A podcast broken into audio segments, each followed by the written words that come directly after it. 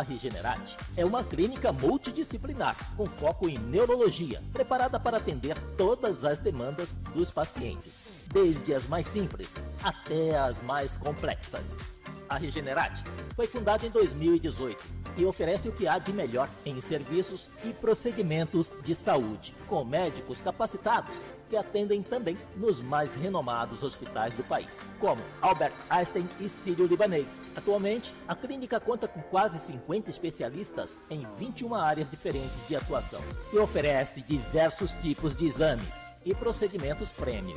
Venha nos conhecer. Estamos na Avenida Ibirapuera, 2907, Conjunto 1618, Moema, São Paulo. Telefone 11 3522 9515 11 3522 9515 ao lado do shopping Ibirapuera.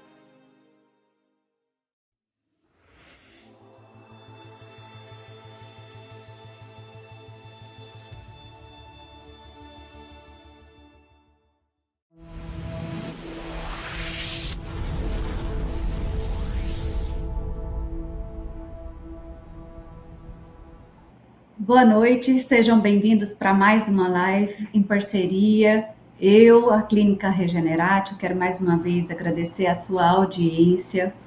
Eu sou Lara Miranda, psicóloga, e hoje o tema proposto para você é que nós vamos conversar sobre habilidades para resolver problemas. E eu tenho como convidado Eduardo Beraldi, empreendedor, ele é o número um quando o assunto é YouTube para negócios no Brasil. E ele fala muito bem também sobre isso. E nós vamos ter um bate-papo muito legal. Então, aproveitem. Já vão mandando as perguntas que vocês têm. À medida que a gente for conversando, explicando para vocês, é um assunto que está muito em alta. O Brasil tem se despontado em relação às pesquisas e abertas, o quanto a ansiedade tem impactado na questão de resultado das pessoas e o foco hoje. A você a entender se é isso que está impactando na sua vida, o quanto que às vezes a pressão, às vezes alguma situação lá do seu passado, alguma experiência negativa pode trazer resquício e que você carrega ao longo da sua vida acreditando que isso daí vai trazer uma condição negativa, ah, porque eu já fiz uma prova, eu não me saí bem, então eu tenho medo de outras provas e isso te impede de lidar com a situação. Então, fica de olho. Vou receber dado. Eduardo, tá pronto? Tudo bem. Eduardo? Boa noite. Tudo beleza por aí? Seja bem-vindo.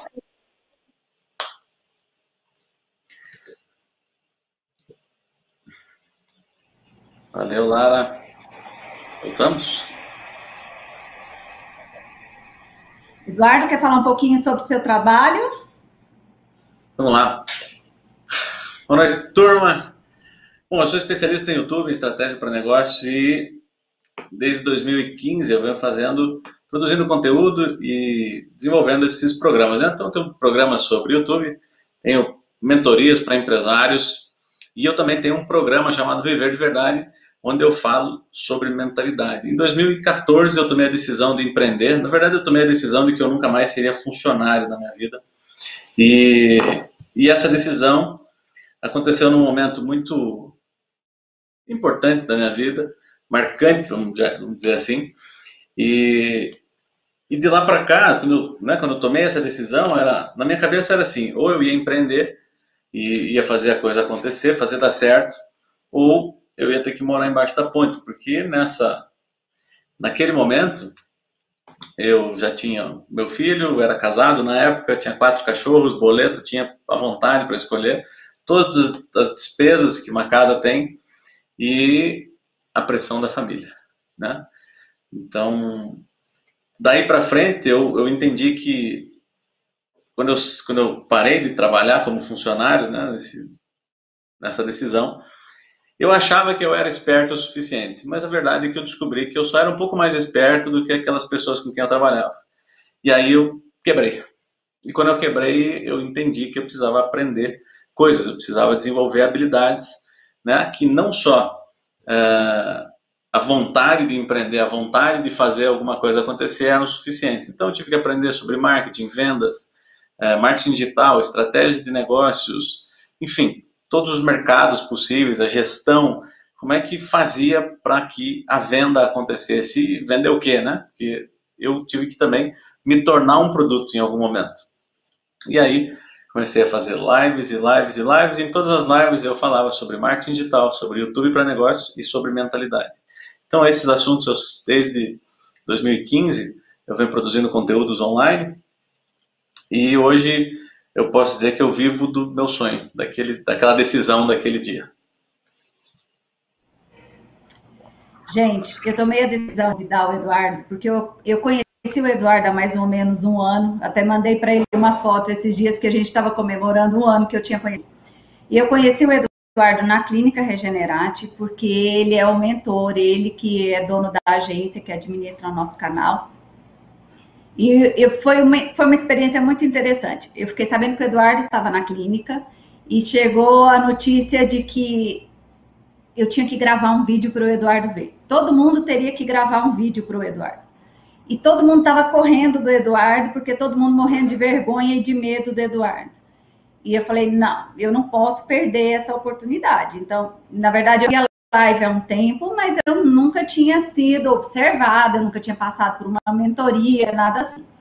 E eu falei, bom, eu não posso perder e eu vou gravar. E aí o Eduardo entrou junto com o Matheus, que trabalha junto com ele, junto com uma outra assessora de marketing que a gente tinha na clínica, para dentro do meu consultório.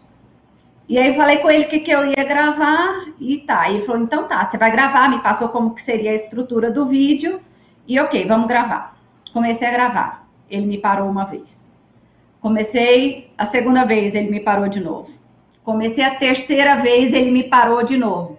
E aquilo eu já estava assim, né? Porque vinha todo o nome do Eduardo por trás, todo o peso, todo mundo falando Eduardo, Eduardo, Eduardo. Na verdade era o Beraldi, né? Eu fico chamando ele de Eduardo. E aquela coisa, e eu assim. E ele, para, para, não, não tá bom, tá mecânico, tá duro, tá gaguejando, a voz tá falhando. Claro que a minha voz estava falhando claro que eu estava gaguejando e eu já tinha experiência.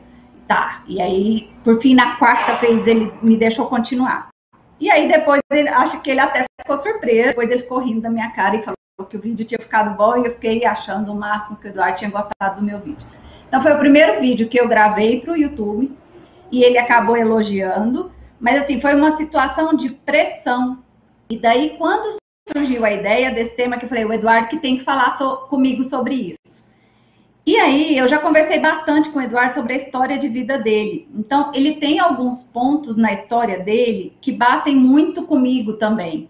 Então, isso que ele está falando de quando ele decidiu que ele sairia da, do CLT, que ele queria empreender e que ele não tinha opção, porque ou ele ia trabalhar ou ele ia morar debaixo da ponte, porque ele tinha família, ele tinha esposa, ele tinha filha, ele tinha cachorro. Eu já tive isso, eu já contei para vocês. Uma vez, meu primeiro carro, zero eu era professora, eu comprei esse carro dia 14 de novembro, eu peguei o carro dia 16 de novembro, dia 30 de novembro eu fui demitida. E assim, eu trabalhava em duas escolas, mas eu contava com o salário de uma inteira só para pagar aquilo. E foi aquele desespero de pensar, e agora? Vou ter que vender o carro. Não, não vou vender o carro. Vou sair atrás e vou procurar outra coisa. Então, são situações na vida da gente que a gente não tem escolha, a gente tem que ter a habilidade de resolver o problema ou o impacto daquilo é muito pesado, porque para mim, um carro com 15 dias, eu tinha comprado um carro zero, simples, era um carro popular, mas ok, era um carro zero. Você perde muito dinheiro quando você compra um carro zero. Se você vai vender um carro zero depois de 15 dias que você tirou da concessionária, não dá nem para falar a perda que você tem. Então, leve em consideração isso, que eu não tinha alternativa, eu tinha que aumentar a minha renda de uma maneira que eu conseguisse pagar aquele carro. E aí a gente já conversou várias coisas que na nossa história de vida muita coisa bate. Tipo assim, a gente esbarrar em coisa que não tem, não tem como falar assim, ó, oh, não faz agora, espera um pouco. Não, não tem isso, espera um pouco. Vamos fazer, tem que fazer. E aí a nossa ideia dessa live hoje é compartilhar um pouco com vocês como que a gente faz, o que, que habilidade que a gente desenvolveu para poder lidar com isso e resolver essas situações. Não é isso, Eduardo? Eu, eu realmente acredito que, que as pessoas, a base de tudo, é que as pessoas acreditem em algo maior, em algo uh, que ela possa ter como referência, talvez. Algumas pessoas têm uma denominação religiosa, outras pessoas uma pedra, o sol, a lua, alguma coisa. Tem alguma coisa maior.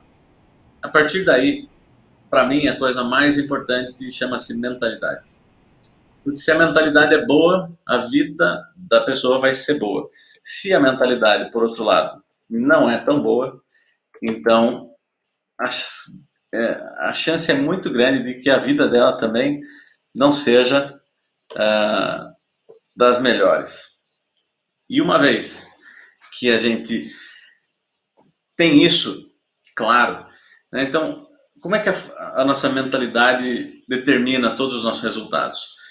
Na medida em que a gente vem, nasce e cresce, a gente tem uma série de, de, informações que são inseridas na nossa cabeça pelos nossos pais, nossos avós, o meio que a gente vive de modo geral, e assim a gente vai construindo a nossa mentalidade, a nossa personalidade, a nossa maneira de pensar, a maneira com que a gente decide as coisas e, e também como a gente vê o mundo, né? Porque o mundo ele já estava aí antes da gente nascer. E quando a gente nasce, passa por todo esse processo, a gente começa a ver o mundo baseado naquilo que a gente acredita, baseado naquilo de, na, na, quantidade de, e no tipo de informação que a gente tem. Então, às vezes uma pessoa olha para um uh, para um carro e ela imediatamente tem uma, uma ideia sobre aquele carro, o que, que ela faria com aquele carro, o que, que ela faz com aquele carro. Você tem uma outra pessoa, essa outra pessoa olha para o mesmo carro e ela tem uma ideia completamente diferente. Você vai para uma terceira pessoa, e se a gente fizer isso com 50, 100 pessoas, cada pessoa vai ter a sua visão sobre aquilo. Então, uma vez que eu entendo isso, e eu olho para algumas pessoas que fazem negócio, por exemplo. Uh, vou imaginar que eu fosse abrir um, uma cafeteria. Então, eu abro uma cafeteria e essa cafeteria vai mal nos negócios. Ela, eu não consigo vender, eu não consigo atrair pessoas, não, meu café não é bom, eu não sei. O que, o que as pessoas tendem a fazer é olhar para aquilo, para aquele mundo delas, e elas começam a encontrar desculpas. Ah, meu bairro não é bom, o ponto que eu escolhi não é tão bom, é, meus funcionários não me ajudam, a crise, o governo, meus pais não me ajudam, meu esposo ou minha esposa não me ajudam, ah, tá, eu não tenho sorte na vida, eu nasci para ser uma pessoa é, que sofre, e ela passa a acreditar em todas essas coisas. No meu modelo mental, eu olho para a coisa e eu vejo que ela está dando um resultado não bom, um resultado negativo, um resultado indesejado. Eu olho para aquilo e eu falo, bom, peraí, eu tenho uma cafeteria. Tem alguma outra cafeteria no mundo, no bairro, na cidade? Tem alguma? Tem. Então deixa eu ver como é que, a, como é que essas cafeterias estão. E aí eu passo na frente de uma e ela está lotada. E eu passo em outra, ela tem um bom movimento. Eu passo em outra, ela tem um bom movimento. Eu falo, opa, então, peraí, se essas pessoas têm cafeteria e está funcionando, então tem alguma coisa que eles sabem que eu ainda não estou sabendo, mas que se eu souber, então eu posso ter o resultado que ele tem, eu posso ter uma cafeteria cheia. E aí o que eu faço? Eu vou buscar a informação. E eu não vou descansar enquanto eu não tiver a informação que eu preciso para fazer aquilo funcionar. E foi exatamente isso que me fez avançar. Né? Na situação onde você não tem dinheiro, você está negativo no dinheiro, tem é, compromissos para honrar, você tem a família pressionando e te dizendo vai arrumar um emprego, para de brincadeira, você já é adulto, é, isso aí é, sabe, todo tipo de coisa. É, é, a mentalidade que me possibilitou me manter centrado, me manter é, fazendo o que eu tinha que fazer. Né? E, e, e uma vez que a gente tem isso, boa parte do caminho entende que a responsabilidade é nossa, né? Porque a maneira com que eu tenho a minha mentalidade, isso vai, vai, vai gerar os meus pensamentos, a maneira com que eu olho o mundo, né, vai gerar os meus pensamentos, vai gerar meus sentimentos, as minhas emoções. Isso tudo vai me fazer tomar decisões e entrar em ação. E essas ações é que vão fazer com que eu tenha os resultados. Resultados. Se eles são bons ou não, a gente vai saber depois. Mas as ações é que produzem resultado. E as ações estão diretamente ligadas à nossa raiz de tudo, que é a mentalidade. Você falou uma coisa interessante, Eduardo, falando que a responsabilidade é nossa. Eu vejo muito consultório a terceirização, né? As pessoas tendendo a culpar o pai, a mãe, o colega de trabalho, o chefe, a sociedade por tudo que está acontecendo.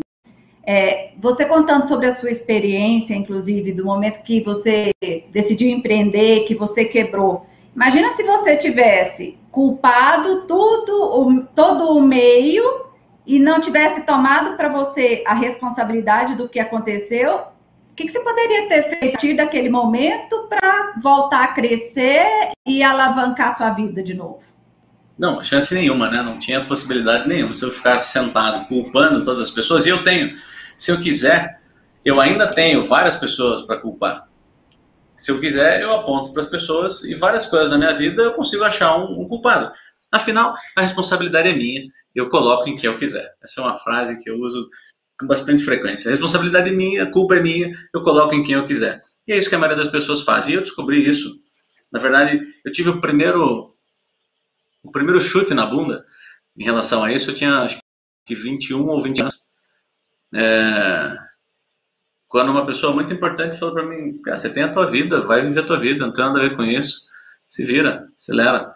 E ali foi uma virada de chave para mim, que eu, eu, recebi com peso aquilo, mas foi uma virada de chave. A partir dali eu falei, entendi o jogo.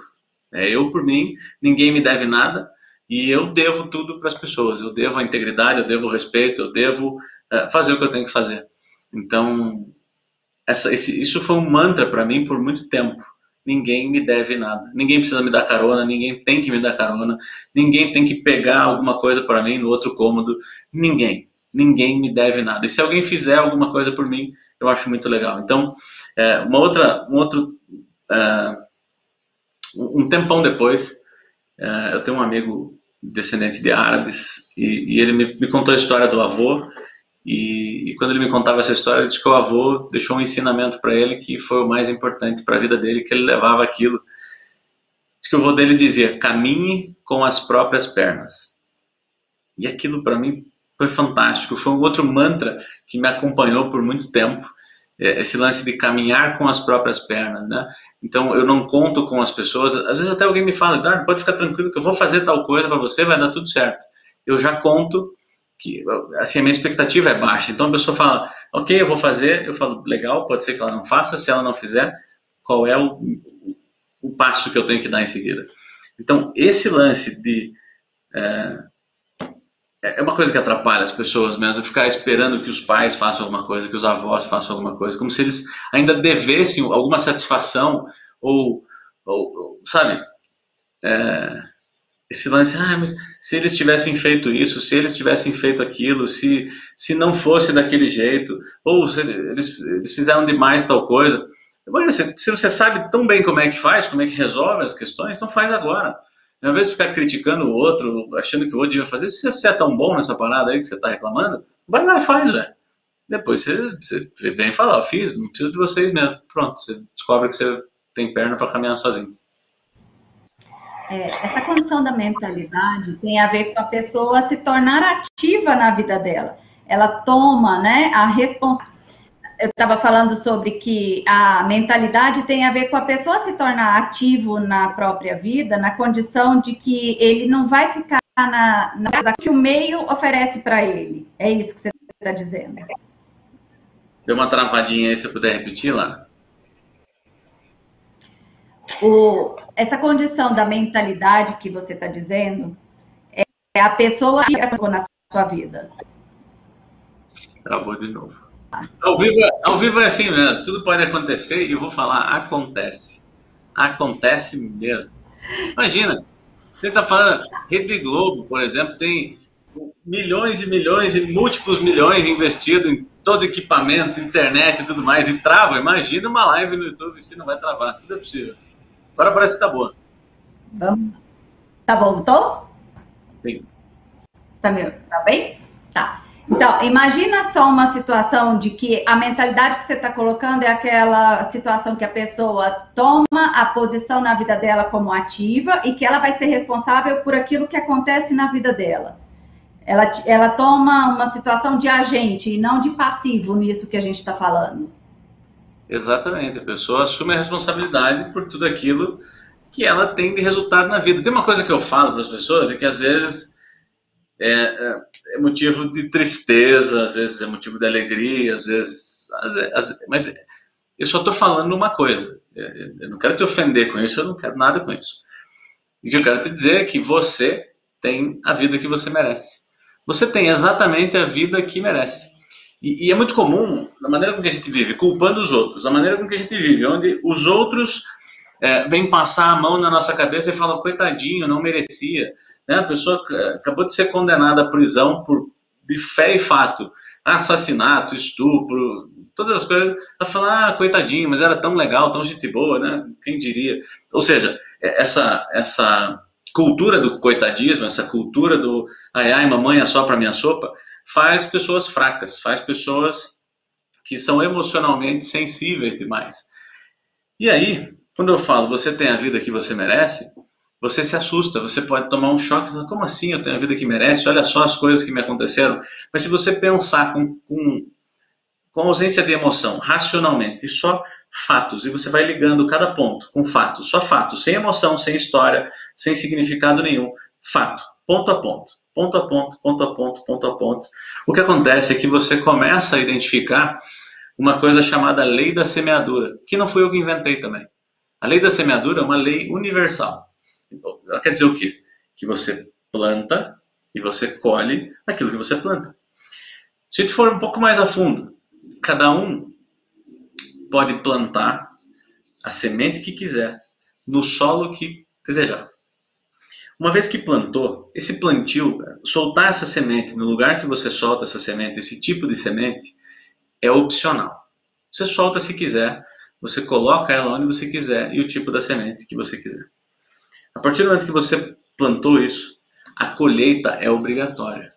Algumas coisas a gente planta e colhe em uma semana, algumas coisas um mês, algumas coisas um ano, algumas coisas demoram 10 anos para a colheita acontecer, sejam coisas positivas, sejam coisas negativas. Então, quando eu digo você tem a vida que você merece, o que eu estou te dizendo é a sua a, a lei da semeadura está funcionando na sua vida. A lei da semeadura é soberana para todos nós e não tem como escapar. Né? Algumas pessoas gostam de falar da lei do retorno. Eu acho que lei do retorno ela, ela é uma fala muito mais vingativa, ela é uma coisa assim, ah, lei do retorno para você e tal. Não, é semeadura. Então veja, uma pessoa que construiu. Parece que louco, né? A pessoa que, vamos lá, ela bebeu rigorosamente todos os dias durante 35 anos. E ela conseguiu uma cirrose, por exemplo.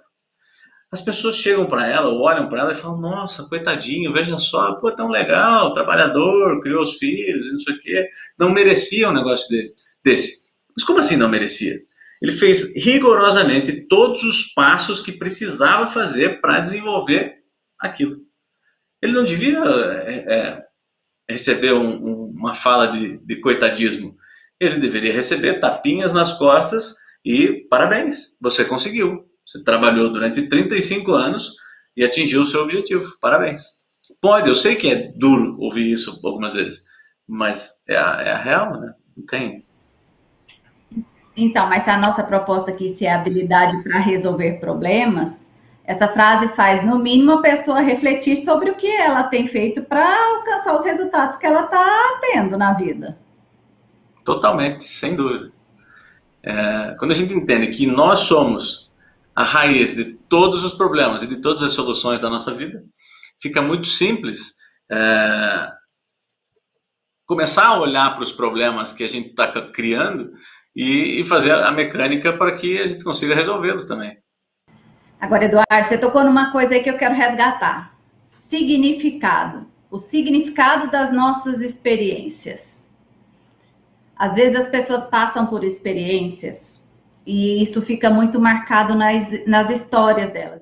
Eu vejo isso muito no consultório. Então, tem você falando que o resultado é só um resultado, se ele vai ser positivo ou negativo é uma coisa que a gente vai ver mais na frente mas a gente tem que entender o, o significado dessas experiências. Fez para trabalhar o significado de uma experiência difícil você e conseguir superar isso. Do tipo, eu, eu fiz um plano para minha vida, esse plano não deu certo, não consegui. Como, é, como ir adiante e não travar diante daquilo? É, essa é uma pergunta muito aberta, muito. É o lance do significado, né? Imagina que quando a gente nasce. É, deixa eu ver se eu tenho. Aqui. Quando a gente nasce. E nada significa. Gente, olha só, acho que o Eduardo vai desenhar, ele é ótimo para desenhar. Vocês aproveitam compartilhar, envia para quem vocês acham que, que precisa dessa live. Vocês vão ver os dons dele com desenho aí, que é uma maravilha, viu? Então, quando a gente nasce, é, é como se fosse isso aqui, né? Olha lá. Não, nada. Você não tem, deixa eu apagar aqui uma. É, é isso aqui, você não tem nada. Tem significado nenhum, você não entende nada, você não tem idioma, você não entende a linguagem, você não entende coisa nenhuma. E aí que eu, que eu falei anteriormente sobre o lance do, do repertório que é inserido na nossa mente pelas pessoas do nosso convívio. Então, principalmente, quem é a primeira pessoa? é a nossa mãe. Quem é a segunda pessoa, em teoria? Nosso pai. E depois os avós, os tios, uh, os irmãos, as tias, a televisão, a religião, a escola, os amigos, os amigos dos pais, os amigos dos amigos, os lugares que para onde você viaja, a, a condição financeira dos teus pais, a condição do relacionamento dos seus pais, tudo isso vai inserindo registros na nossa mente e a partir desses registros a gente começa a atribuir os significados para as coisas. Então, por exemplo, se uma pessoa que não tem repertório nenhum, você chega para ela e fala Natal. Ela fala Natal? Uma cidade lá no Brasil. Você fala, é, cidade do Brasil, tá bom. Para outra pessoa que foi inserida na cultura do Natal, Papai Noel, e toda a celebração e tudo mais, e a festa, e, e, e aquela expectativa pelo presente e às vezes reunir a família toda para abrir os presentes, não sei o que. Nossa, Natal chega a emocionar a pessoa. Mas como pode? Uma pessoa, você fala a mesma palavra para uma pessoa, Natal. Natal, você está biruta. Natal é uma cidade, o que, que você está falando? E você fala a mesma palavra para outra pessoa, a pessoa já põe a mão no peito e fala, nossa, nossa, uma vovó, vovô, meu Deus, que saudade e tal. Então, e, e essas coisas que a gente foi acreditando ao longo do tempo e foi atribuindo os, os significados, determinam as nossas ações e as nossas ações determinam os nossos resultados.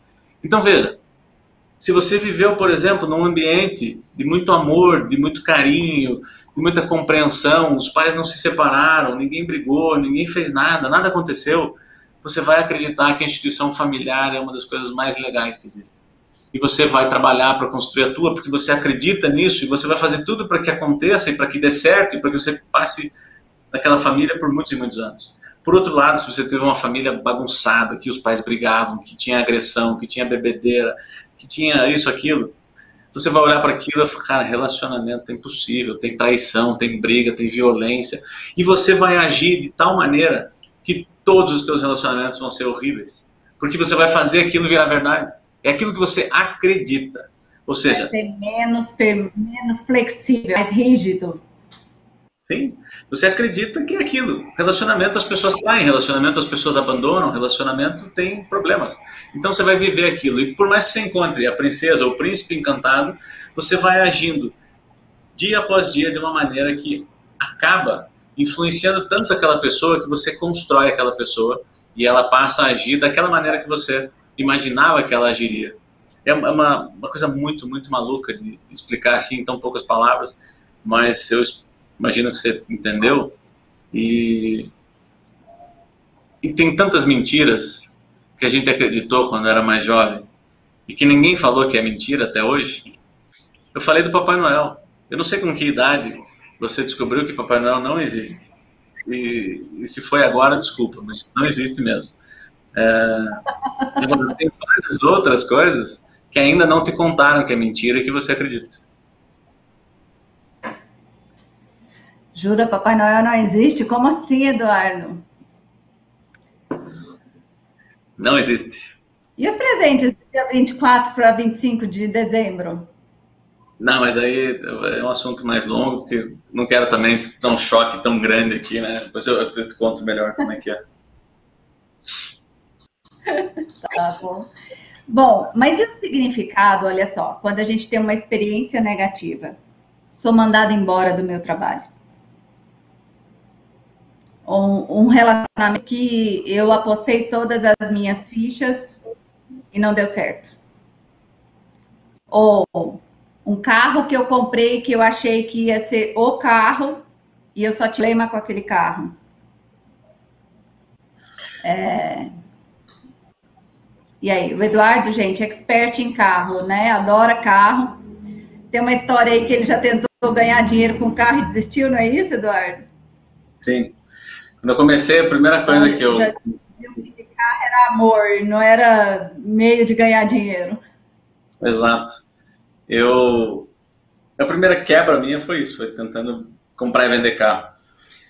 Mas sobre o que você falou, é que no final da história, se a gente for ver mesmo, mesmo, mesmo, lógico que relacionamento é, é um pouco mais complicado porque envolve no mínimo duas pessoas, né? Então, você tem duas pessoas, às vezes tem a mãe, tem o pai, tem, tem uma série de coisas, o contexto, tudo isso aí vai, vai influenciar muito, mas eu vou, já a gente chega lá. Mas perder um emprego, por exemplo.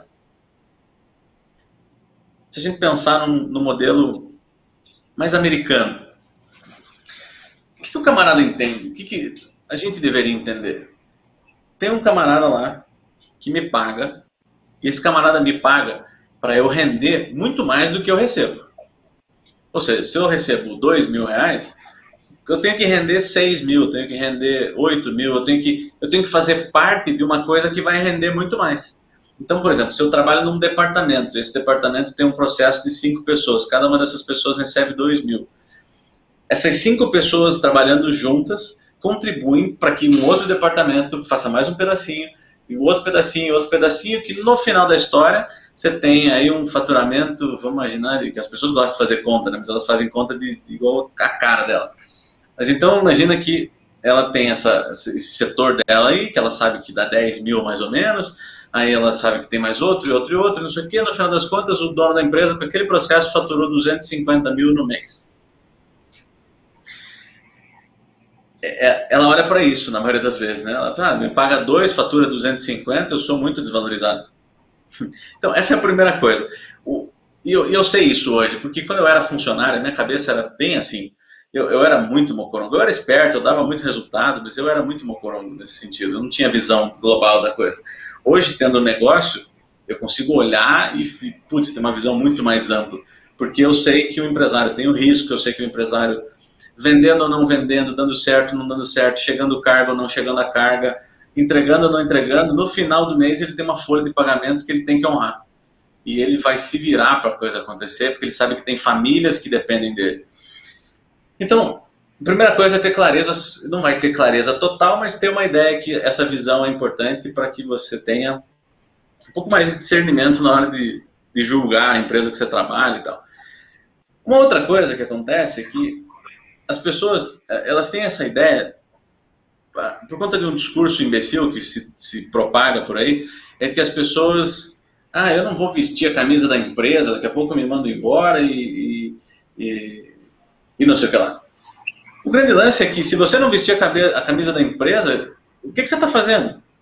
Vai lá abrir uma empresa tua, tenha coragem, tenha força de vontade, tenha conhecimento, tenha sangue para assumir o risco e vai lá abrir tua empresa.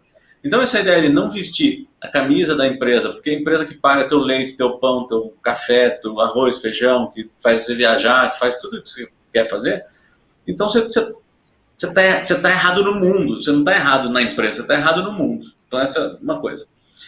A outra coisa é que a pessoa, por exemplo, que, que recebe dois mil reais por mês, para a empresa isso custa bem mais. Mas a pessoa que recebe dois mil reais por mês, ela precisa entender, ela precisa aceitar que ela vale dois mil reais para o mundo. Não é que a empresa, ah, é porque a empresa é injusta. Não, não, não, não, não. Você vale dois mil reais para o mundo. Não tem outra mágica. Porque se, se cada um tem a vida que merece, cada um tem o salário que merece, cada um tem o dinheiro que merece, cada um tem o relacionamento que merece. Então, se você vale, está recebendo dois mil reais por mês, é porque você vale dois mil reais por mês, não é porque você tem três. E não raro eu vejo pessoas trabalhando, por exemplo, no caixa do mercado. E elas falam, meu Deus, eu, eu mereço ser gerente, eu quero ser gerente, eu quero uma promoção, eu quero, eu quero, eu quero, eu quero, eu quero. E eu posso garantir que nesse exato momento tem milhões de pessoas de joelho na beira da cama, pedindo, suplicando, implorando, porque elas precisam de melhorias na vida. Mas sabe o que acontece? É que a vida não recompensa quem precisa. A vida recompensa as pessoas que merecem.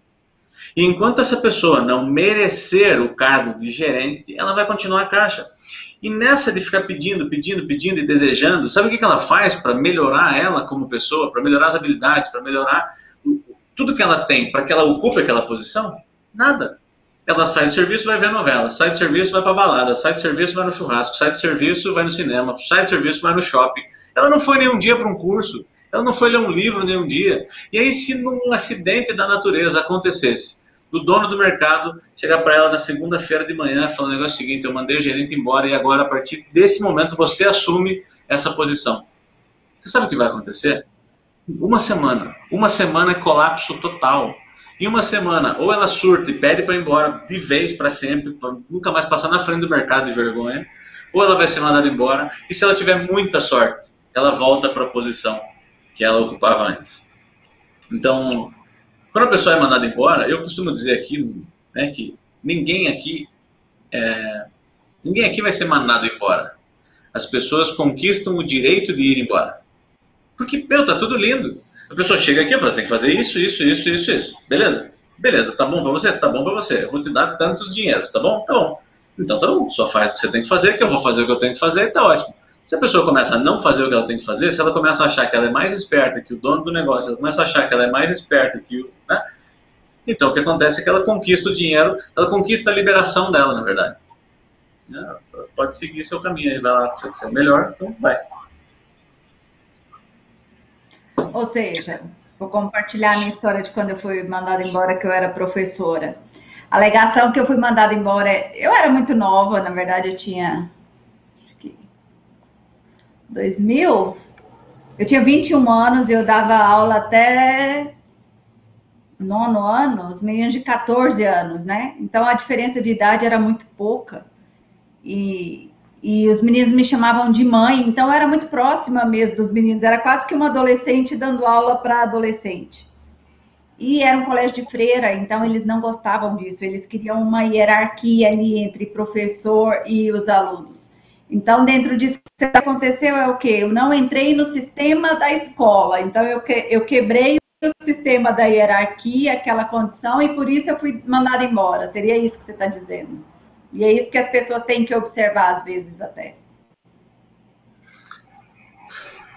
É, esse é um, esse é um caso isoladaço, assim, né? Mas, de fato, talvez. É, hoje, por exemplo, você sabe que havia uma proximidade na, na idade e tudo mais. Se você tivesse, eu não sei, vou, vou chutar aqui, tá? Mas se você tivesse se ligado nisso naquele momento, você fala, caraca, velho, uhum. tem um, eu tenho um problema aqui. E você começasse a ir dar aula de macacão e chapéu, sei lá. Macacão e boné, macacão e chapéu de palha, é, de, sabe? Talvez esse problema não aparecesse mais. Talvez isso não se tornasse um problema para eles. Né? Então, faltou. Sim. Porque se a gente chama o controle para nós mesmos, então, cara, o que, que, eu, que, que eu poderia ter feito? O que, que eu posso fazer para que a coisa não aconteça? Por exemplo, no último lugar que eu trabalhei, eu, eu, tinha, eu tinha claro uma ideia na minha mente sobre eu tinha alguns motivos pelos quais eu, eu, eu sabia que uh, o meu desligamento tinha acontecido. Mas teve uma coisa que só me caiu a ficha esses dias. Eu era o tipo de pessoa que na reunião discordava. Eu era o tipo da pessoa que na reunião dizia, eu não entendi. Eu era o tipo de pessoa que na reunião não aceitava falcatrua e, e conversinha fazendo curva, entendeu? Então, numa estrutura onde, pô, você tem um monte de coisa acontecendo e você tem um volume de movimentação e tudo mais, como é que eu tenho um cara que fica estragando minhas ideias aqui e vai falar para os outros ainda, né? Qual é o risco de contar para os outros minhas minhas artimanhas? Chegamos agora num ponto legal, um confronto de uma psicóloga e um mentor. Saúde mental e mentalidade, Eduardo. Olha só. Você está falando sobre não aceitar conversinha, de questionar e tal. É, eu vejo muito isso no consultório, escuto muito sobre isso, de pessoas falando de ambiente tóxico no trabalho e que elas não conseguem conviver ou ser diferente dessa posição de questionar, de pontuar, de não aceitar. E muitas vezes eu questiono até, existe uma, uma técnica na terapia cognitiva que chama questionamento socrático é um processo de verticalização, quando a gente vai perguntando a consequência da atitude que a pessoa faz. Então, isso tem a ver com levar o paciente a entender a, o comportamento dele até onde aquilo vai levá-lo à consequência do que ele está fazendo. E isso teria a ver, por exemplo, toda vez que você está questionando o seu chefe, onde você pode chegar com isso? É, a hierarquia da empresa, que, até que ponto o seu questionamento pode ser ouvido ou isso vai ser só uma oposição? Que visão que a empresa vai passar a ter de você, o próprio setor, o departamento e tudo mais? Tem gente que não consegue de jeito nenhum e bate de frente, nem que isso custe o emprego. Só nesse momento, a pessoa não avalia, por exemplo, se ela tem uma reserva financeira, se ela tem uma condição, um plano B, um plano C de se manter depois, o, a condição do mercado de trabalho como que está para ter uma recolocação, se é uma pessoa que vai sair da CLT e que vai empreender, esse tipo de coisa. Ou seja, aí entra o confronto do que a gente fala, da mentalidade e da saúde mental. Por isso que eu te falei, vamos confrontar agora. O que, que você vê sobre isso? Passarinho, ele não come pedra que ele sabe o bico que ele tem, para não dizer outra coisa. Então, é, quando eu fazia aquilo, por exemplo, eu, eu era uma pessoa que gerava muito resultado. Eu sabia articular, eu sabia falar, eu sabia me comunicar com, com a galera.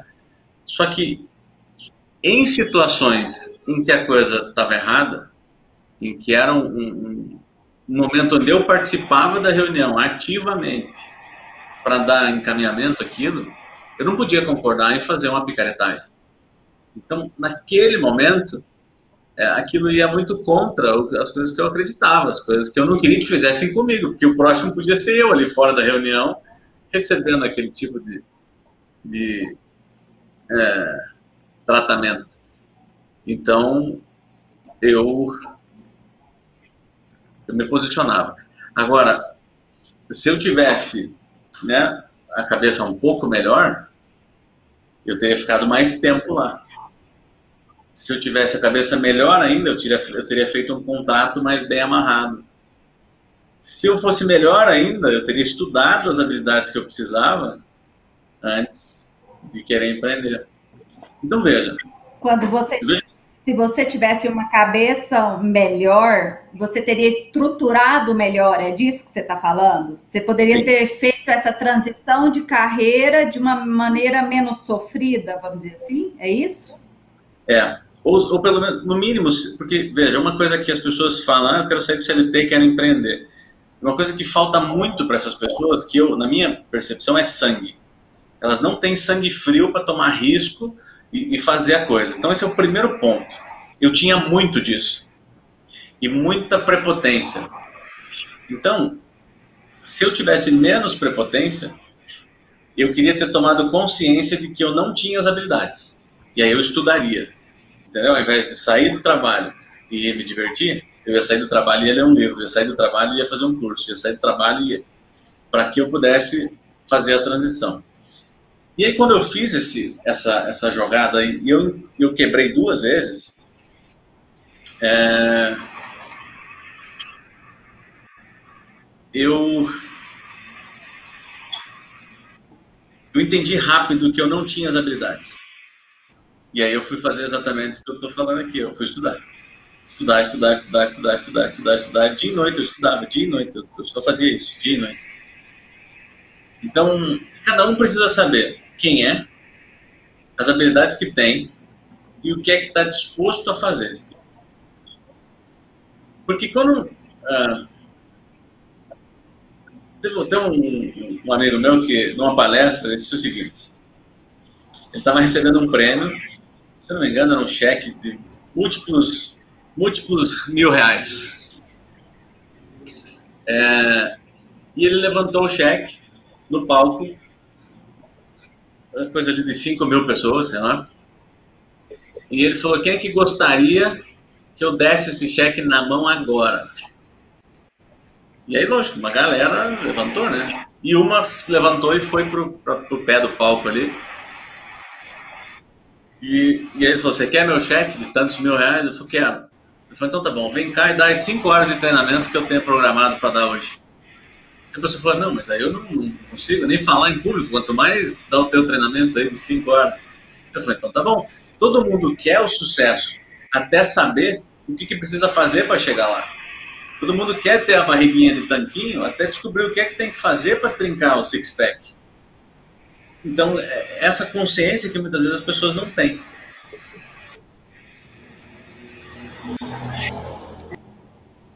Então, então é, a habilidade de resolução de problema ela pode ser planejada, ela pode ser arquitetada, vamos dizer assim?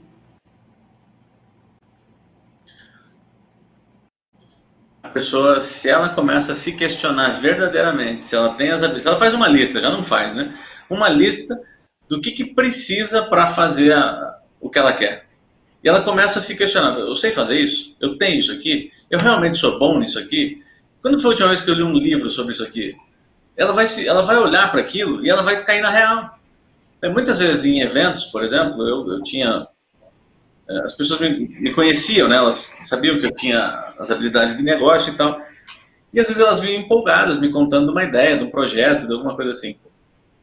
Às vezes eu fazia três, quatro, cinco perguntas e o negócio se desmanchava. As pessoas ficavam tristes comigo, algumas, né? Mas na verdade eu acabei, eu acabei de salvar essa pessoa de perder 100, 200, 300 mil, perder a, a saúde, perder tudo, né? E aí quando a pessoa é, ela quer esconder a sujeira para baixo do tapete o tempo inteiro, o que acontece é que ela vai negar, negar, negar, negar, negar, negar até o último dia, né? Ela, ela simplesmente derreteu 300 mil reais, quebrou um negócio, teve tudo que precisava para o negócio funcionar, ela vai achar um jeito de culpar alguém. E quando ela não acha alguém, ela se vitimiza, ela né, entra numa depressão, entra num esconderijo, na droga, na bebida, no sexo, seja o que for. Ela vai fugir daquilo de alguma maneira. É a compensação, né? Total. Ou seja, um dos vilões aí seria a impulsividade. É, uma impulsividade e inconsequência, né? Uma parada de não conseguir. É... Por exemplo, esses tempos eu tenho falado que eu estava meio cansado, estava meio, né? Mas cansado ou não, tem uma galera que depende de mim. Não, não tem cansado. Se, se eu continuasse cansado até agora, eu ia ter que estar trabalhando cansado do mesmo jeito. Porque tem uma galera que depende de mim, que não tem o que eu fale para eles. Entendeu? Eles, eles confiam que no final do mês, no começo do mês, vai dar tudo certo. E é o que acontece. Tem que acontecer isso. Eu podia falar, cara, ó, não quero mais. Então, boa parte é descansando, né? Quando é cansaço, é descansando. No meu caso, foi um ajuste de rota, foi um lance de o que, que eu estou fazendo, para onde eu estou indo, é para lá que eu vou mesmo, quem que vai comigo, quem não vai e como que vai ser. Então foi, foi muito isso, né? Então é, para mim, é olhar muito para o problema, muito, muito, muito, ficar onde é que está o problema, o que é o problema, quem é o problema. É isso, né? As pessoas falam, ah, foca na solução, foca na solução. Não, primeiro você tem que saber o que é o problema. Você precisa é, dar nome à coisa, você precisa se apropriar da coisa para você poder lidar com aquilo. Então, a primeira coisa para mim é identificar o problema. Incansavelmente, é, buscar achar a real causa da parada ou as causas da parada. Uma vez que eu achei e eu me apropriei daquilo, eu vou trabalhar para descobrir como é que eu resolvo aquilo. E aí, por exemplo, sei lá, se eu identifico que é um problema de venda, eu vou estudar venda, eu vou estudar venda incansavelmente, eu vou buscar todo tipo de conteúdo e eu vou parar minha vida e vou estudar venda. Acabou. É, é isso que eu vou fazer. Ah, eu, eu não sei fazer uh, campanha paga. Pronto. Eu paro a minha vida, falo, tá bom, tem que aprender campanha paga. É, qualquer coisa, né? Qualquer área da minha vida é isso que eu vou fazer. Eu paro e vou estudar aquilo que eu tenho que estudar. E aí, lógico que eu vou buscar recurso fora, porque por mais que eu tenha habilidade de negócio, eu tenha habilidade da mentalidade, eu consigo entender muitas coisas, é como um massagista. O massagista é bom, pode ser o melhor massagista do mundo, mas ele não consegue fazer massagem nas costas dele mesmo. Então, precisa de alguém que vá lá e possa ajudar ele nessa hora. E é isso que eu faço, eu entro em contato com pessoas que sabem, uh, dominam áreas uh, que eu não domino, ou que dominam o mesmo tanto que eu, mas que tem uma visão naquele momento diferente, que não tem contaminação nenhuma. Enfim, eu, eu vou buscar ajuda, né? Isso é uma outra, uma outra situação, uma coisa que empreendedor e as pessoas, de modo geral, elas não fazem. Elas estão colapsando, elas estão passando mal, elas estão sofrendo, elas estão quebrando o negócio, elas estão com a saúde ruim, elas estão psicologicamente abaladas e elas têm medo, têm vergonha, têm alguma coisa uh, contra pedir ajuda. E, cara, a coisa mais sensata que você pode fazer quando você tem um problema é pedir ajuda para quem sabe. Pagar por essa ajuda é lindo, porque é a pessoa que vai te tirar daquela situação, vai te ajudar a enxergar uma coisa que você não está vendo.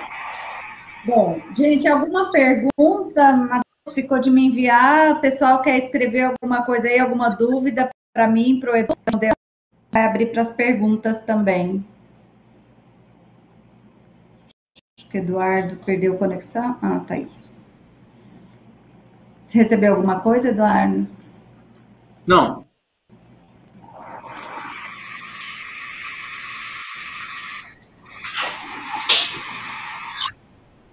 Ok, Matheus, que não, não chegou nenhuma pergunta lá. Chegou alguma coisa para você aí, Eduardo?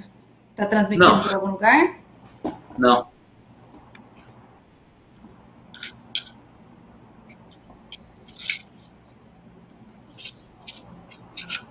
Tem uma pergunta aqui de como lidar com pressão para provas.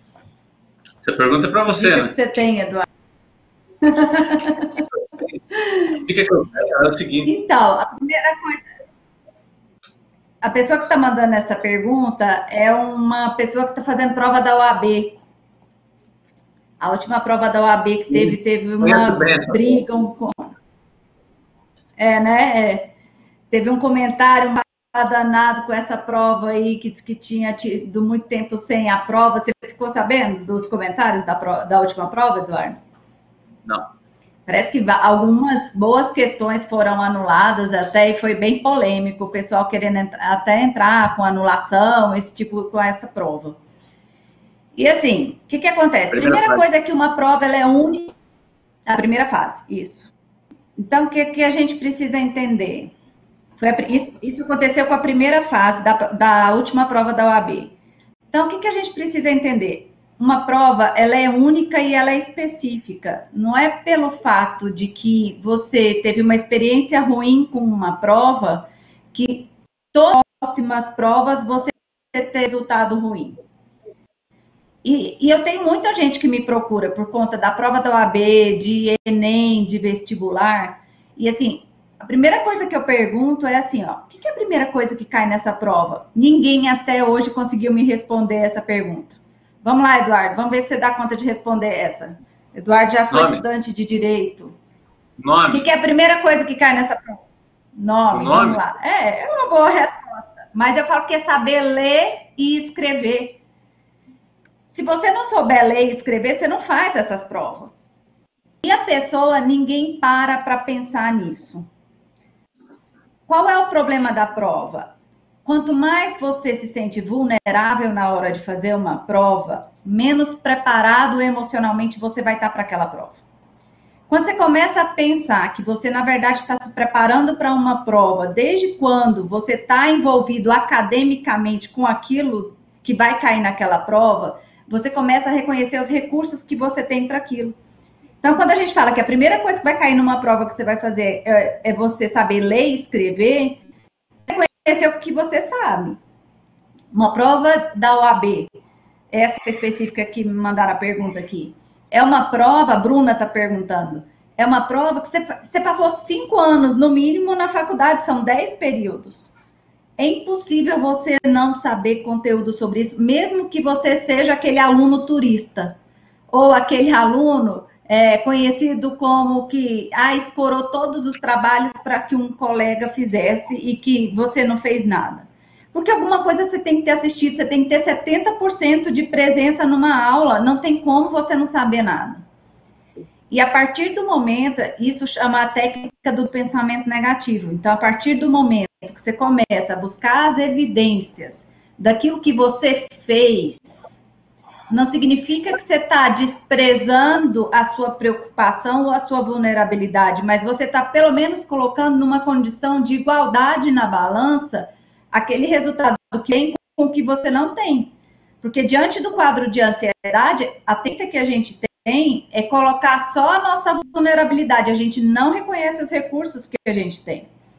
E para a prova, o que a gente precisa reconhecer, vale para uma prova escrita, isso vale para uma apresentação de um trabalho, isso vale para o momento que você vai gravar um vídeo, isso vale para o momento que você vai fazer uma live, para qualquer hora que você está ali numa situação de exposição, de uma avaliação.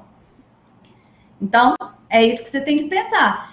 Dez períodos, o tempo todo de estágio, o que, que você aprendeu naquele momento? A Bruna tem um tempo aí que ela já trabalhou, que o avô é advogado, então ela tem um período que ela trabalhou já com o avô.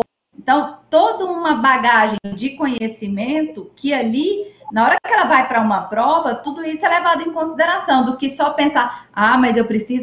Acho que a Lara deu uma travada ali. Bom, essa, essa as dicas da Lara são fantásticas, né? Isso é baseado em estudo, baseado em evidência. E por um motivo ou outro eu acabei trabalhando muito com uma galera que prestava concursos pesados, então TRT, T, TJ, Polícia Civil, Polícia Federal e preparatório para o AB, que era o, o, principal, né? E eu, eu, vou ser um pouco mais simples do que o que a Lara estava falando, da, da, da, base da coisa. É, o que faz uma pessoa passar na primeira fase da OAB, na segunda fase, num concurso pesado, no concurso para juiz federal, no concurso para desembargador, no concurso, concurso para desembargador não, no concurso para cartorário, por exemplo, que é um dos concursos mais pesados do país, é tempo de bunda na cadeira. Não tem outra coisa, é tempo de bunda na cadeira. Cara, não, mas qual que é o segredo para passar? Cara, o segredo para passar é estudar 16 horas, dormir 5 durante 2, 3 anos. Não, mas a minha saúde, mas o meu social. Bom, você quer passar no concurso, ou você quer ir para o social? Você quer passar no concurso por, e ficar três anos estudando para passar no concurso, depois ir em todo o social que você quiser na vida, ou você ficar de social em social reprovando em prova? Então, tempo de bunda na cadeira vai te dar confiança para a hora da prova. Entendeu? Se você sabe de ponta a ponta o, o, o estatuto da OAB, pronto, acabou. Você não tem que se preocupar com o estatuto da OAB. O cara pode perguntar o que quiser, ele pode errar a questão, ele pode fazer o que for. Você não tem problema se você sabe de ponta a ponta, uh, sei lá, você decorou, por exemplo, uh, a Constituição. Você fala, Eduardo, o que você está falando, Eduardo? Decorar a Constituição? Ué, se você decorar um por dia, em menos de dois anos, você decorou a Constituição, meu amigo. Em menos de dois anos. Um por dia, é muito um por dia? Não é muito. Estou falando de jogo de longo prazo. Se você está no terceiro ano da faculdade, você já devia estar preocupado com isso. O que você vai fazer? Bom, essa é, é, é, a base assim da coisa, né? Uma outra coisa que eu via muito, são 80 questões na primeira fase da OAB. A pessoa tem que acertar 40. E o que, que ela estudava para fazer? Acertar 40. Meu, se eu vou estudar para a prova da OAB, eu vou estudar para acertar 81. Eu não quero acertar 40, eu quero acertar tudo que der. Eu quero pisar na, no pescoço do cara que fez a prova. Eu, eu não vou para brincar, entendeu? E se você vai para acertar 80, você pode errar, pode anular as 15 questões. Você acertou 80, amigo. Ah, vou do recurso. Não, essa ideia é, é é a zona da vergonha já.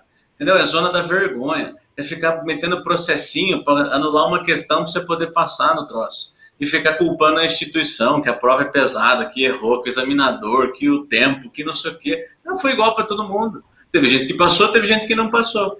Aí tem gente que não passou e vai chorar, tem gente que não passou e fala, puta, beleza, eu tomei chopp demais, eu fui em festa demais, eu casei, eu fui pra lua de mel, eu fui meter o louco, e aí não estudei.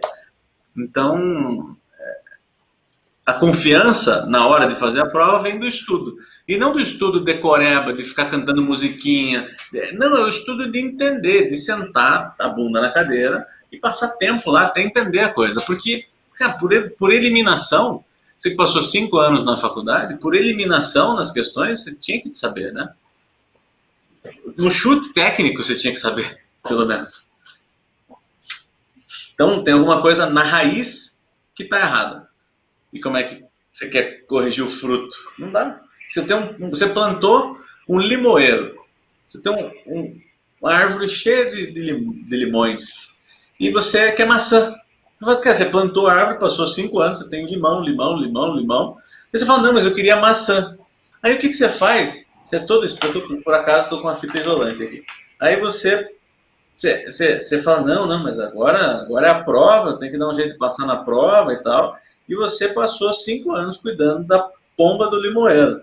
E aí o que acontece é que você vai lá no mercado, você vai lá no, no vizinho e você descola cinco maçãs, dez maçãs, quinze maçãs. E aí você pega essas, você vai lá na tua árvore, você vai lá na tua árvore e você pega essas, todos os, todo o limão que está lá, você arranca todos os, os limões que estão lá na árvore. E aí o que acontece é que você pega a fita Aí você pega as maçãzinhas que você pegou, e aí você enrola a maçãzinha lá, ó, e você dá um, um jeito de pendurar a maçã no galho do que você tirou o limão. O que, que acontece daqui a pouco? Essa montoeira de maçã que você colocou vai cair no chão, e o que, que vai aparecer? Limão! Porque foi limão que você plantou, não foi maçã. Então você precisa voltar na raiz da parada e falar, cara, eu preciso resolver a raiz, porque eu posso resolver os frutos. Senão não tem jeito eu tive uma vez um caso, dois irmãos. O irmão veio para o consultório, fez terapia, e assim, ele tinha um bom nível acadêmico, ele queria fazer vestibular para medicina, fez terapia, realmente ele tinha um quadro de ansiedade, fez terapia e passou para medicina na UFR, na Federal do Rio Grande do Sul. A irmã dele queria odontologia na UFG, e aí ela ficou com aquela imagem de que terapia aprovava as pessoas no vestibular do irmão, né? Ela apagou o exemplo do irmão de, do quanto ele estudava e tudo mais.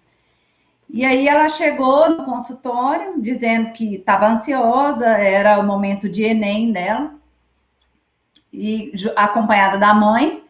E eu perguntei para ela por que, que ela estava ansiosa. Eu tenho sempre esse hábito de perguntar o que as pessoas chamam de ansiedade, porque Hoje em dia existe um costume de as pessoas adoecerem tudo e a ansiedade mesmo nem sempre ela é doença. Às vezes ela é só reflexo do que está acontecendo e muitas vezes até protege as pessoas de situações ruins. E aí ela disse que é porque ela estava na véspera da prova e ela estava tensa e tal. Só que ela veio com uma conversa que ela estudava num colégio fraco, que por isso ela estava nervosa e preocupada. Só que o nome do colégio que ela falou que estudava era um colégio na cidade onde ela morava que, que eu nunca tinha ouvido falar mal desse colégio. Era um colégio, inclusive, disputado, que tinha problema para as pessoas conseguirem vaga lá e tal. Eu falei, tem alguma coisa aí que não está batendo. E aí, tá, mas então qual é a média de nota que você tirava? E ela falou que ela tirava a média de 5, 6. E eu perguntei para ela de quanto ela precisava para ser aprovada para odontologia na UFG, que é Federal de Goiás. E ela me disse que ela precisava ser uma aluna 80. Falei, tá, então você é uma 6 e você precisa ser uma aluna 8? Ela falou, é. Falei, mas se você estuda numa escola fraca, por que, que você é uma aluna 6? E ela veio com uma conversa que é porque ela resolveu aproveitar o ensino médio e curtir as amizades dela, e ela foi ser social no, no ensino médio. Falei, entendi. Então, você quer fazer terapia porque você está ansiosa, você é uma aluna nota 6, você precisa ser uma aluna nota 8 para entrar na patologia no FG. Ela, isso. Eu falei, não, você então não tem ansiedade, o seu problema não é terapia, seu problema é um cursinho. Você vai para o cursinho, passa o seu tempo lá, que vai te ajudar muito mais a passar no vestibular. A mãe olhou para mim com dois olhos arregalados. Eu falei: não dá para eu prometer uma coisa que a terapia não vai alcançar um resultado. O que ela precisa é conhecimento acadêmico e a terapia não vai oferecer isso para ela. Inclusive, ainda falo: tem coisa que a terapia não pode nem tratar, porque se ela não se preocupar com isso, aí ela vai continuar sendo social, ela não vai estudar o tanto que ela precisa para ela chegar a ser aluna nota 8. Então, a, a, pessoa, às vezes, ela tem que entender qual é o significado daquilo que ela está fazendo na vida dela e o que ela quer para traçar como objetivo, porque senão ela não chega lá. E acho que era esse o recado que eu queria dar aí, completando o que o Eduardo está falando. Acho que perdi a conexão com o Eduardo. Não, tá aí, né, Eduardo? Total, total. A galera precisa chamar, chamar para si a responsabilidade, sem não é com peso, não é com negócio para trazer arrependimento, para trazer é para trazer clareza sobre quem é você no mundo, o que você representa no mundo, né? E, mais do que um para o mundo, a galera fala de propósito, nem é esse o lance também.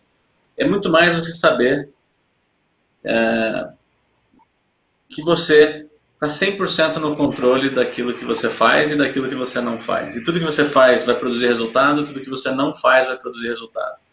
Uma pessoa, por exemplo, que quer, uh, sei lá, ela quer fazer uma dieta, ela quer entrar em forma agora para o verão, está na época da galera começar a querer entrar em forma.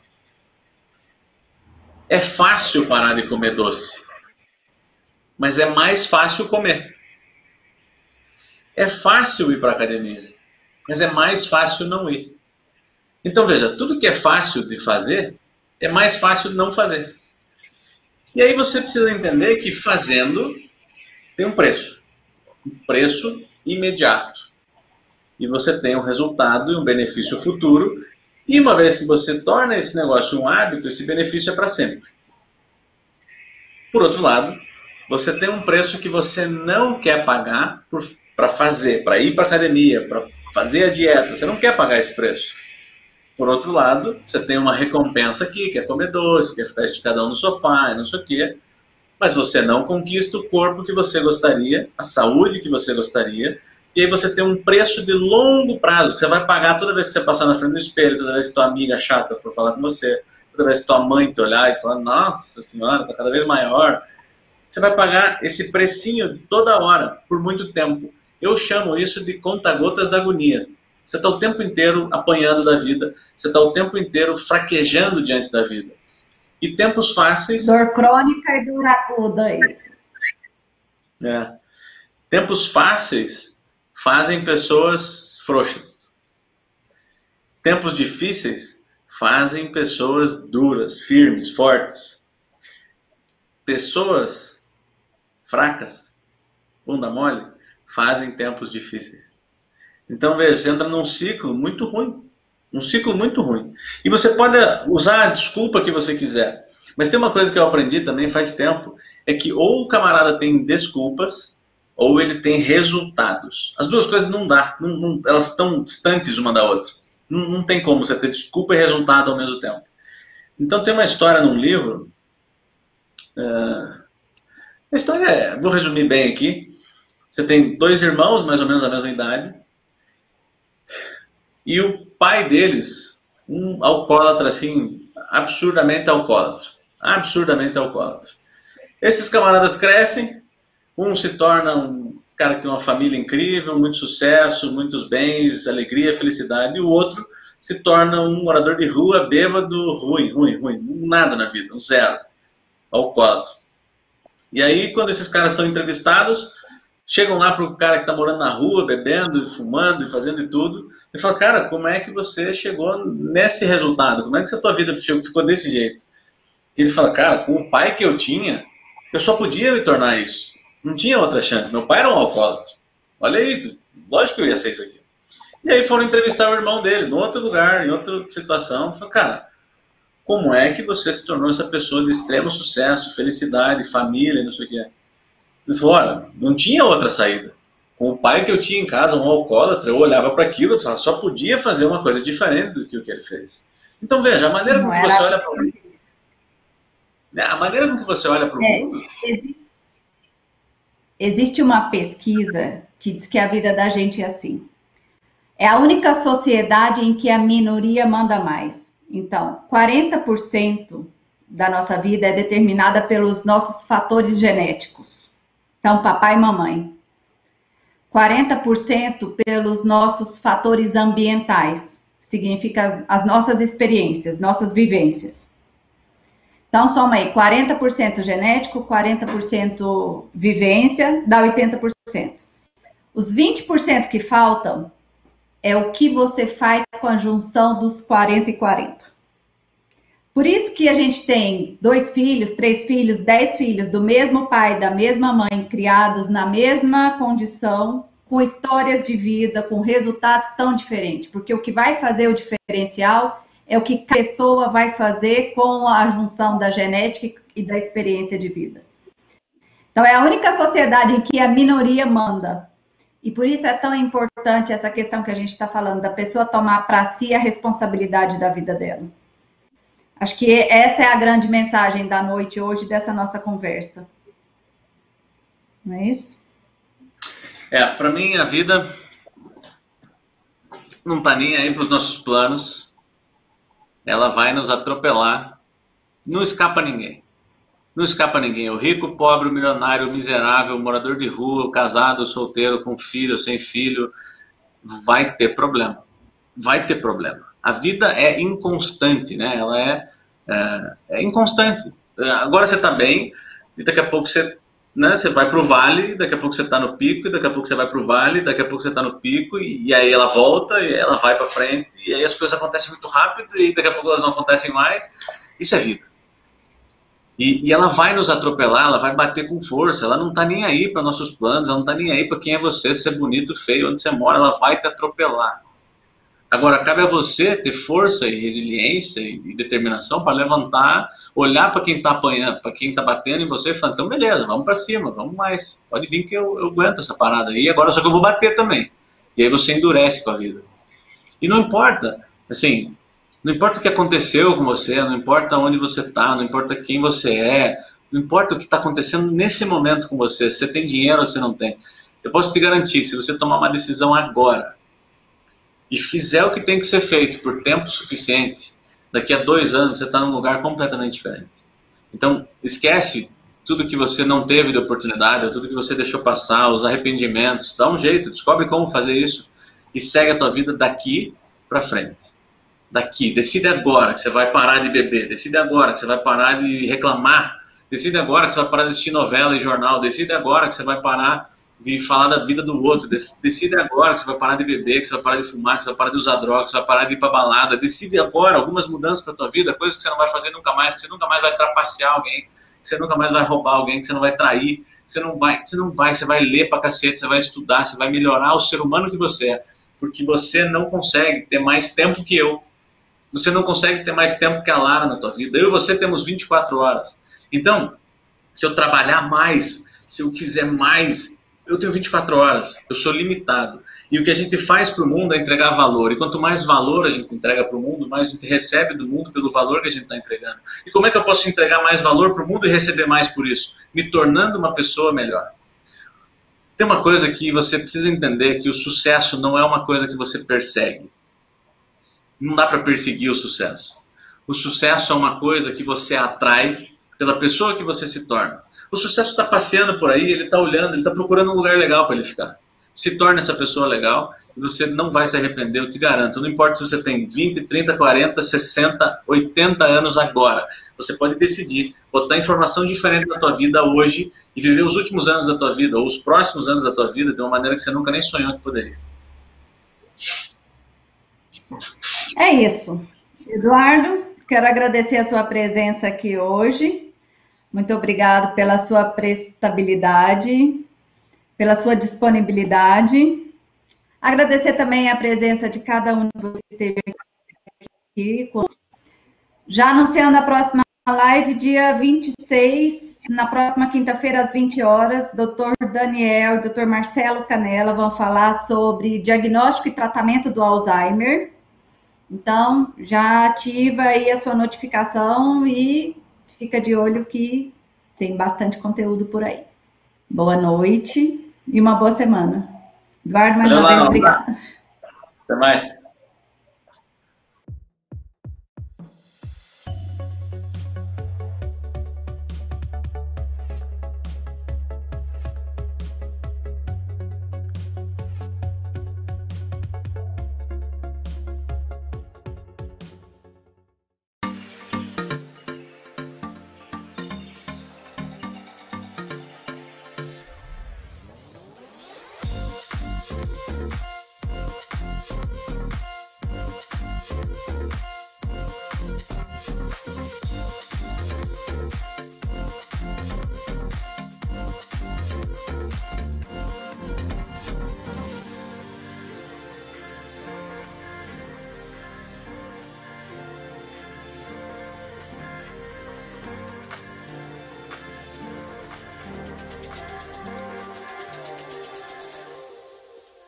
A Regenerate é uma clínica multidisciplinar com foco em neurologia, preparada para atender todas as demandas dos pacientes, desde as mais simples até as mais complexas.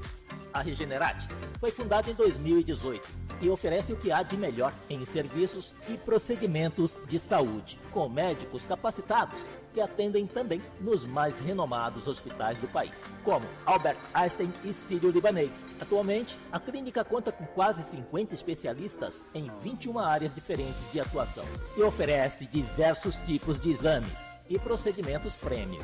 Venha nos conhecer. Estamos na Avenida Ibirapuera, 2907, conjunto 1618, Moema, São Paulo. Telefone 11 3522 9515 11 3522 9515, ao lado do shopping Ibirapuera.